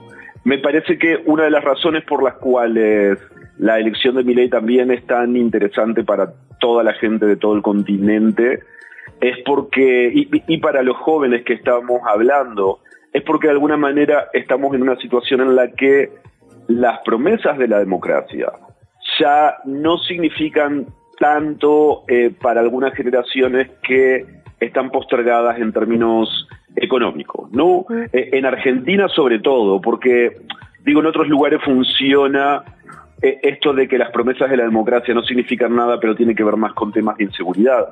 Pero Argentina obviamente tiene asaltos, tiene homicidios como en todo el continente, pero sus números de inseguridad al lado de otros países del continente son irrisorios. Eh, y para los jóvenes, por un lado, tiene que ver con la estrategia que ha hecho eh, en, redes sociales, digamos. O sea, la mayoría en este episodio que hacemos, el chico dice que, dice literalmente, vos escuchás lo que dice mi ley en TikTok y te convence, ¿no? Por un lado eso, pero por otro lado yo creo que hay unas grandes generaciones que, que digamos, son los chicos que están ahora entre 18 y 22, 23 años, que no han vivido nunca en el país sin inflación. Eh, son jóvenes que nacieron, digamos, muchos de ellos, la mayoría, después de la crisis del 2001. Para los oyentes que no se acuerdan, la crisis del 2001 fue el quiebre literal, digamos, del sistema financiero argentino, el corralito, digamos, en el cual retuvieron los ahorros de la gente en los bancos, la ruptura, de alguna manera, de, de las cosas tal como se venían dando y una especie de reorganización de la sociedad que terminó dando el triunfo, digamos, ¿no? al kirchnerismo que ha gobernado básicamente la última década, década y media en el país. Oye, Eliezer, nos encantaría seguir platicando contigo. Es eh, verdaderamente valioso tu análisis, un poco con el humor negro que nos caracteriza a la región. Eh, y la verdad, solo pues apuntar y, y, como que ser muy enfáticas y muy enfáticos en esto, ¿no? En los momentos de crisis es cuando la ultraderecha avanza, aprovechan justo eh, todas estas dificultades que ya han contextualizado ustedes para proponer aparentes soluciones fáciles que no lo son, ¿no? Es importante decir eso. Es únicamente, digamos, esta forma de, de hablar que les caracteriza universalmente, pues, para ganar adeptos que están muy enojados con las crisis, ¿no? Tampoco podemos obviar esa parte, pero eh, pues lo que nos hacen falta son opciones reales. Es una conversación que tendremos que tener abierta en todos estos países latinoamericanos que nos necesitamos unos a los otros. Te agradecemos un montón. ¿Dónde te seguimos? ¿Dónde te escuchamos? ¿Dónde te leemos? Eh, bueno, no, muchísimas gracias a ustedes y tal cual lo que decís, digamos, ¿no? Las soluciones fáciles a problemas complejos no funcionan nunca. Pueden escuchar todos los viernes a la mañana, nosotros sacamos un episodio del hilo que está en las plataformas de podcast favoritas y si no, en el hilo.audio justo eh, el episodio de este viernes tiene que ver con, con México. Mm, ¿Ah, sí? ¿Qué son los anexos? ¿Cómo es la vida Eh, adentro? Sí, eh, en realidad, digamos, sobre cómo es una investigación que hizo Quinto Elemento Lab y nosotros la trabajamos desde el audio durante meses sobre cómo en algunos estados de México el DIF ha terminado por enviar, digamos, a eh, niños, adolescentes y ancianos, digamos, que están bajo su cargo, los encierran básicamente en anexos que son centros para tratamiento de adicciones. Y hasta hubo fugas ahí de adolescentes, lo hablamos el otro día. Estaremos escuchándote, Eliezer, de verdad, muchísimas gracias. Un abrazo. Muchas gracias a ustedes, hasta luego. La entrevista. El más grande compositor y saxofonista de vanguardia en la actualidad, John Zorn, llega a la Ciudad de México. Tiene una presentación para celebrar su cumpleaños número 70 en ya próximos días, arrancando diciembre. De eso platicamos con la titular de Cultura, con la secretaria Claudia Curiel, aquí en la capital. Secretaria, muchísimas gracias. Muy buenos días. Muy buenos días, muchas gracias. Secretaria, bueno, preguntarle primero por, por este evento, qué podemos esperar, cómo nos acercamos, qué, qué nos tienen preparado. Bueno, para los amantes del jazz o cualquier amante de la música, vienen eh, nueve músicos eh, de primer nivel, de los mejores del mundo, a presentarse el 2 y 3 de diciembre en el Teatro de la Ciudad, como John Zorn, John Medesky, eh, Kenny Grohovsky, eh, ¿me están escuchando? Sí, adelante, adelante. Ah, perdón. Y vamos a celebrar 70 años de John Zorn, eh, sábado y domingo. Son dos programas distintos. Van a ser seis ensambles distintos. Entonces es un mini maratón. Lo que escuchan el sábado es distinto a lo del domingo. Y viene a presentar un proyecto muy importante que se llama Masada, en la historia de este músico prolífico. Y presenta New Masada Quartet y New Electric Masada. John Zorn toca los dos días, así que yo los invitaría a que de verdad compren el abono, porque va a ser uno de los mejores conciertos en muchos años, sin dudarlo. Justo ayúdanos a entender para quienes quizá no estamos tan familiarizados o familiarizadas con el jazz postmoderno, ¿qué hace tan especial a John Zorn, secretaria? Mira, más que ver los géneros y hablar de experimental, avant y todo eso, que la verdad es que a mucha gente eso no le interesa. Eh, En español, son músicos eh, con una formación muy impresionante en música clásica, en música contemporánea. Tienen una versatilidad impresionante para improvisación. Y muchos de ellos ha trabajado, por ejemplo, con Mike Patton de Faith No More, con, fue muy amigo y trabajó con Lou Reed, con Laurie Anderson, con todos los músicos de la escena eh, contemporánea. Y con ellos hace proyectos eh, mucho más íntimos y mucho más extremos. Lleva a estos músicos a los límites eh, de todo y justamente lo que vamos a ver son y escuchar en el Teatro de la Ciudad son estos distintos ensambles con eh, nueve músicos representativos de la escena. Pero para, si les gusta el jazz, si les gusta, es que no te puede no gustar cuando vayas. Es una experiencia sonora muy impresionante. Lo que sucede ahí sonará cliché, pero es magia. Y cada concierto que ha sucedido de, de John Zorn en México ha sido, ha sido histórico. Secretaria, nos preguntan directamente dónde se consiguen los boletos, el llegaron costo. mensajes luego, luego. Sí, así de las los detalles. taquillas del Teatro de la Ciudad. Hay abonos para ir los dos días. Sí. y de verdad va a ser una experiencia de los mejores conciertos en, en años en la Ciudad de México, sin dudarlo. Es porque sobre la además calle se va a Donceles, reforzar- ¿verdad? Sí, en el hermoso teatro de la ciudad del centro histórico, Esperanza Iris. Además, se va a reforzar todo el audio y viene un ingeniero de audio, de sonido que se llama Mark Urselli, que ha ganado también muchos Grammys y ha trabajado con, con todos los músicos también, con YouTube, con Laurie Anderson, con los que quieras de la escena de jazz, de la música clásica. Es como una celebración, va a ser un ritual, va a ser un- una cosa espectacular. A nivel rapidísimo- sonoro, a nivel de ejecución, a nivel de composición, no hay manera que no te guste lo que vas a ir a escuchar. ¿Y el rango de precios, secretaria? Hay desde los, me parece, 500 pesos hasta los 1300. Ah, pues Por eso recomendamos que lo compren directo en las taquillas para evitar el cargo de expedición. En la taquilla del, te- del Teatro de la Ciudad. Pues ahí estaremos, secretaria. No se lo pierdan porque si se, lo, se van a arrepentir los que no vayan y quedan pocos. De verdad no impresionante cómo llegaron los mensajes luego, luego, sí, ¿no? sí, De sí. la gente que está 2 y escuchando. 3 de diciembre, Teatro de la Ciudad de Esperanza Iris, entre los 500 y los 1100. Y Su si mejor vamos- inversión de fin de año va a ser esa y se van a quedar con un gran sabor de boca por muchos años. Buen regalo de temporada, además. Sí, también, Y también. si no se les regresa su dinero, ya se ya lo dijo aquí. Eh, Claudia Curiel, secretaria de Cultura de la Ciudad de México, muchísimas gracias por estos minutos. Muchas gracias, muy buenos días. Lo nuestro son los viajes y sus historias. Travesías en Radio Chilango. Me urge un viaje, me urge y por eso vamos a platicar con Iker Jauregui, coordinador editorial de Travesías, para ver a dónde nos llevan este viernes. Iker, ¿cómo estás? Hola, ¿cómo están? Un gusto estar por acá, como siempre. Ya saben, les traigo un, una recomendación, un nuevo secreto para que se vayan, aprovechen este fin de semana largo, ¿no? Que, que creo que a todos nos va a venir muy bien salir un poco del caos de la ciudad. Y, y bueno, creo que se está haciendo costumbre entre nuestras recomendaciones, este, llevarlos a la naturaleza, ¿no? Creo que, creo que ha habido ya varias. Eh, creo que es algo que todos estamos buscando, ¿no? Sí. Eh, sobre todo cuando estamos aquí en el tráfico, este, horas en el coche, en el transporte, las oficinas. Y pues yo quería platicarles hoy de unas cabañas cerca de Valle de Bravo eh, que se llaman que se llaman Mi Cielo. Es un proyecto eh, increíble, eh, ideal para desconectarse totalmente, porque pues no hay luz, no hay internet. No hay luz, Eh, wow. Ahora que No hablábamos luz. de la importancia de descansar de la luz Sí, artificial. tal cual, tal cual. Exactamente, creo que sí. eh, bueno, yo estuve por allá hace algunos meses y, y eso fue creo que lo más...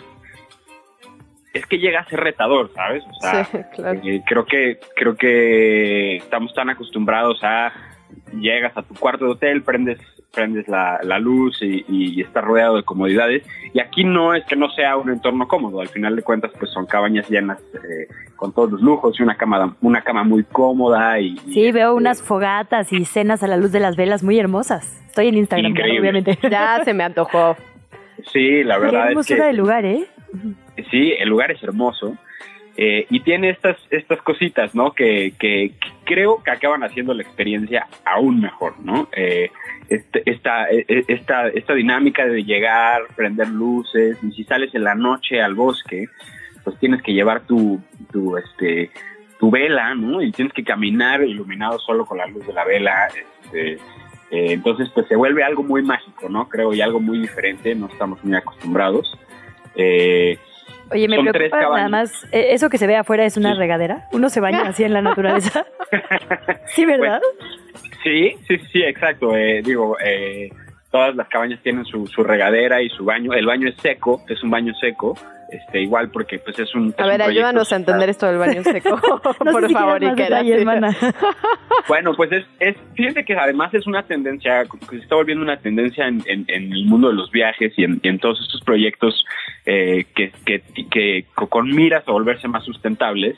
El baño seco es un baño que no usa agua, no usa absolutamente nada de agua, eh, pero digamos que tienes tu, tu WC normal y, y lo que pasa es que en el fondo tiene eh, un, un, eh, digamos, es, es una fosa bastante profunda, son como 10 metros y acerrín, ¿no? Entonces pues eh, tiene un manejo de desechos diferente Wow. y, y- y no usa absolutamente nada de agua, ¿no? Eh, es una composta natural, ¿no? Es lo que termina siendo. Este, entonces es buenísimo. Eh, yo, yo últimamente me he encontrado con varios, con varios baños secos a lugares a donde voy, justamente porque pues, pues ahorras muchísima agua, ¿no? Y, y- a muchos lugares del mundo de los viajes como que es una preocupación, ¿no? ¿Y Eh, comes ahí, me imagino, Iker? es otro, es otro de los, es una muy buena pregunta porque creo que es del- de, de- de las partes que hacen la experiencia aún mejor. Este lugar está, les decía, está cerca de Valle de Bravo, como a una hora y media de la Ciudad de México, Ok. pero sí está en un lugar bastante apartado, ¿no? Tienes que tomar eh, pues una serie de caminos de terracería, eh, bastante, pues, pues sí, este... Desafiantes, eh, digamos. desafiante, sí, eh, muchas piedras, eh, bajadas muy pronunciadas. Entonces, pues de que puedes salir para ir a darte una vuelta a Valle de Bravo, por ahí hay, hay varias, hay varias cosas. Hay una panadería que se llama la panadería San Simón, que es buenísima. Ah, Eh, sí. Esa la ujú, conozco. Muy sí. buena. Sí, sí, sí, sí. Está, como que esa zona de Valle de Bravo está, está creciendo, ¿no? Es- se llama justamente San Simón, es elegido San Simón. Este, pero bueno, eso sí estando un poco, le- un poco lejos. Tienes que agarrar el coche, tienes que pasar esa terracería otra vez. Entonces, mi recomendación, e incluso la recomendación de, de las personas de mi cielo, es que, bueno, lleves todo. Ahí tienes este, eh, estufas eh, de gas, obviamente, eh, y tienes eh, parrillas. Y, y bueno, cocinar y, y- y igual, eh, de nuevo, eh, pues retarte un poco porque es hacer todos tus alimentos y cocinar todas tus comidas sin nada de luz se vuelve muy divertido y creo que vale mucho la pena, ¿no? Eh, creo Me encantó. les digo, sí, es, es algo es algo que creo que eleva muchísimo la experiencia. Ah, y, y- y otra cosa que está padrísima, también tienen un sauna. Eh, la verdad es, un- es una experiencia buenísima para desconectarse, para, para, para relajarse, ¿no? Para regresar a la ciudad Bueno. descansado. Pues como bien dices, en estos días de tráfico urge, urge Iker Jauregui, pues muchísimas gracias, te leemos en Travesías y seguimos a Mi Cielo Cabañas. Sí, sí, sí. Y si se pueden dar una vuelta, nos cuentan, por favor. Va que va. Quizás el lunes no haya que chilangos pasa. Ah, verdad. Se avisó. Iker, muchísimas gracias, de verdad. Muchas gracias a ustedes, que estén muy bien. Hablemos de deportes. Grand Slam en qué chilangos pasa.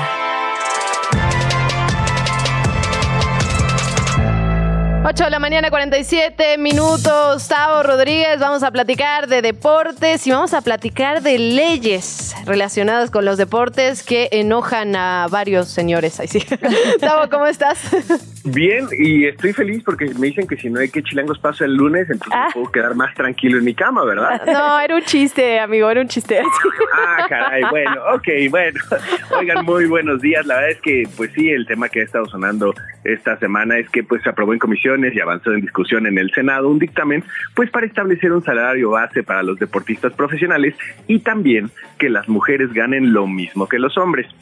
Y en esta carta que fue enviada, la presidenta de la Liga Femenil, Mariana Gutiérrez, ahí es donde brinca y explica que la igualdad de salarios tendría un costo anual de 273 millones de pesos, que eso eh, representa un incremento de 43% respecto al costo anual de lo que cuesta un torneo que, por ejemplo, ahorita es el clausura 2023, eh, que tuvo 191 millones de pesos. Y por esto, eh, pues la Liga MX pues se podría tambalear y podría terminar de existir. ¿A qué me refiero? Se vuelve inviable, ya que acabaría con el sueño de pues, miles de millones de mujeres, y es que eh, pues se perderían generaciones de jugadoras por el tener que aumentar este pues, los ingresos que deben de tener cada uno de los deportistas, que lo cual está muy bien, porque a final de cuentas están pidiendo algo justo, pero el negocio no se convierte rentable para los clubes de fútbol mexicano. A ver, Tavo, pero en ese sentido, digamos, no estamos hablando de que le van a pagar lo mismo a Henry Martin que a una jugadora de la femenil. Es, digamos, una base para a partir de ahí vendrían las diferencias en tanto patrocinadores, en tanto clubes. Están buscando, digamos, un- una condición base, porque todavía hay jugadoras que cobran 4.500 pesos. Exacto, el problema es que ni siquiera en el fútbol varonil, que es el que se convierte más redituable, tienen una base como tal. ¿A qué me refiero? Eh, a que final de cuentas estamos hablando de que es una liga en este caso la Liga MX varonil, que fue creada en 1902 y que obviamente ya tiene un arraigo y una experiencia y una mercadotecnia de más de 100 años. En cambio, la Liga MX femenil fue creada en 2017 y aunque ha tenido varios crecimientos, tanto en, en exponencia, ya lo podemos ver en televisión, ya tenemos información en cualquiera de los portales, obviamente también en Grand Slam, en todos lados, sigue eh, siendo una liga que deja números rojos. No esto, eh, y hay una cosa que también se ha mencionado, no es lo mismo esta parte de quieren eh, igualdad de salarios, sino quieren equidad de base de salarios, lo cual se me hace muy, muy interesante.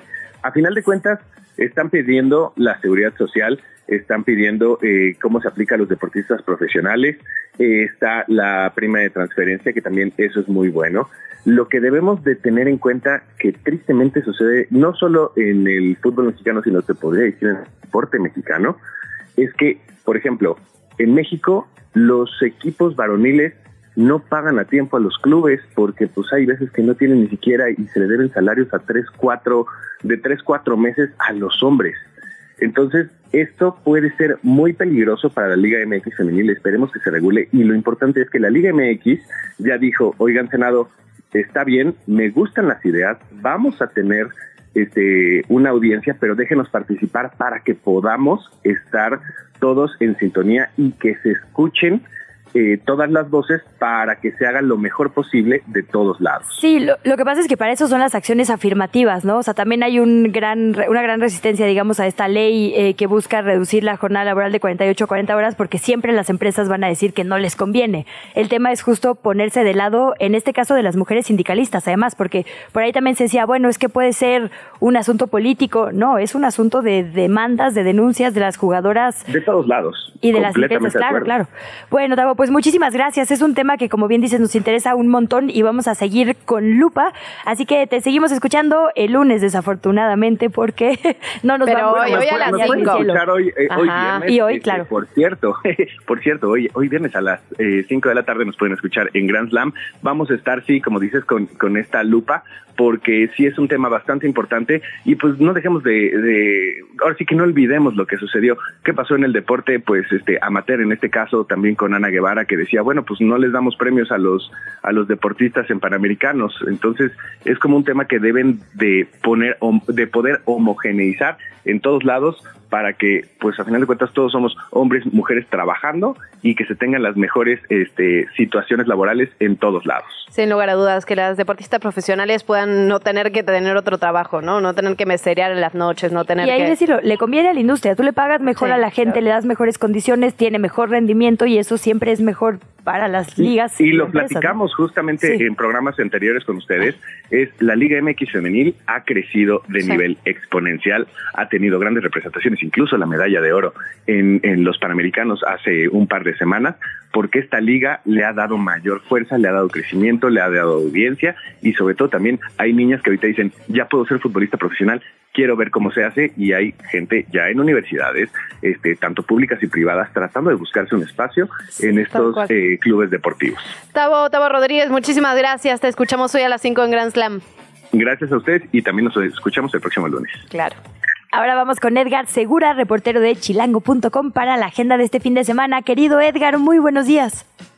Muy buenos días, Luisa. Buenos días, Luciana. Pues sí, nosotros les vamos a compartir la agenda para este puente, pero precisamente para quienes se van a quedar aquí en la Ciudad de México y empezamos también, bueno, también sobre todo para quienes no van a ir a uno de los eventos más importantes que es el Corona Capital. Eh, empezamos por otro evento cultural que yo creo que también está dentro de los más importantes de la agenda musical de la Ciudad de México, que es el Eurojazz. Este fin de semana va a tener su, su segundo eh, su segunda semana, valga la redundancia, y es un evento, pues como ya saben, totalmente gratuito. Son cuatro conciertos, dos el sábado, dos el domingo, bandas de jazz de Irlanda, Polonia, Eslovaquia y por supuesto una representación mexicana en los jardines del CENAR. Eh, y también, pues para quienes buscan eh, actividades con infancias, tenemos la Feria del Libro Infantil y Juvenil en la primera sección del Bosque de Chapultepec, donde la gente va a poder disfrutar de eh, talleres, narraciones, pláticas, conciertos y más actividades para niños y niñas, además de encontrar pues eh, libros de 70 editoriales distintas donde van a encontrar muchos títulos para infancias. Y eh, para quienes buscan combatir el frío durante este puente, también tenemos una feria del atole. Esta se va a llevar a cabo en la Plaza Emiliano Zapata de San Nicolás Tetelco, en la alcaldía Tláhuac. Y también ya para quienes eh, buscan eh, empezar a sentir el ambiente navideño, tenemos el Brilla Fest en Parque Naucali. Es Ah. un festival de eh, luces navideñas inspirado Oh. en el cuento Navidad en el Bosque. Este sí tiene costo, cuesta 600 pesos el boleto, pero pues eh, ya, ya podrán ver ustedes las fotos en, en chilango.com. Creemos que vale bastante la pena. Y finalmente, pues también les queremos recomendar dos museos para ponernos a tono con las efemérides de este mes. Uno de ellos es el, el Museo Galería Nuestra Cocina Duque de Herdes, que es un espacio dedicado a la, a la gastronomía mexicana, que precisamente el día de ayer celebró su día, eh, se conmemoró pues este reconocimiento que da la UNESCO a la gastronomía mexicana como patrimonio cultural de la humanidad. Ahí pueden encontrar pues la historia de la cocina mexicana Ahí estaremos. y también el Museo Nacional de la Revolución, donde pues hay una exposición temporal sobre Francisco Villa, donde incluso van a poder tomar la foto con Francisco Villa cuando se sentó en la silla presidencial. Eso, mero, estoy Edgar. viendo las fotos. Sí, sí. Vamos contigo, Edgar. Vamos contigo a todos No donde diga los más. digas, eh, pero llegamos al final, ya nos están haciendo demasiadas señas. Vámonos, bonito fin de semana para todos, para todas. Gracias, Edgar. Gracias. Hasta el lunes. Esto fue ¿Qué chilangos pasa? Conducido por Luisa Cantú y Luciana Weiner. Una producción de Radio Chilango. Escucha un nuevo episodio de lunes a viernes en tu plataforma de podcast favorita.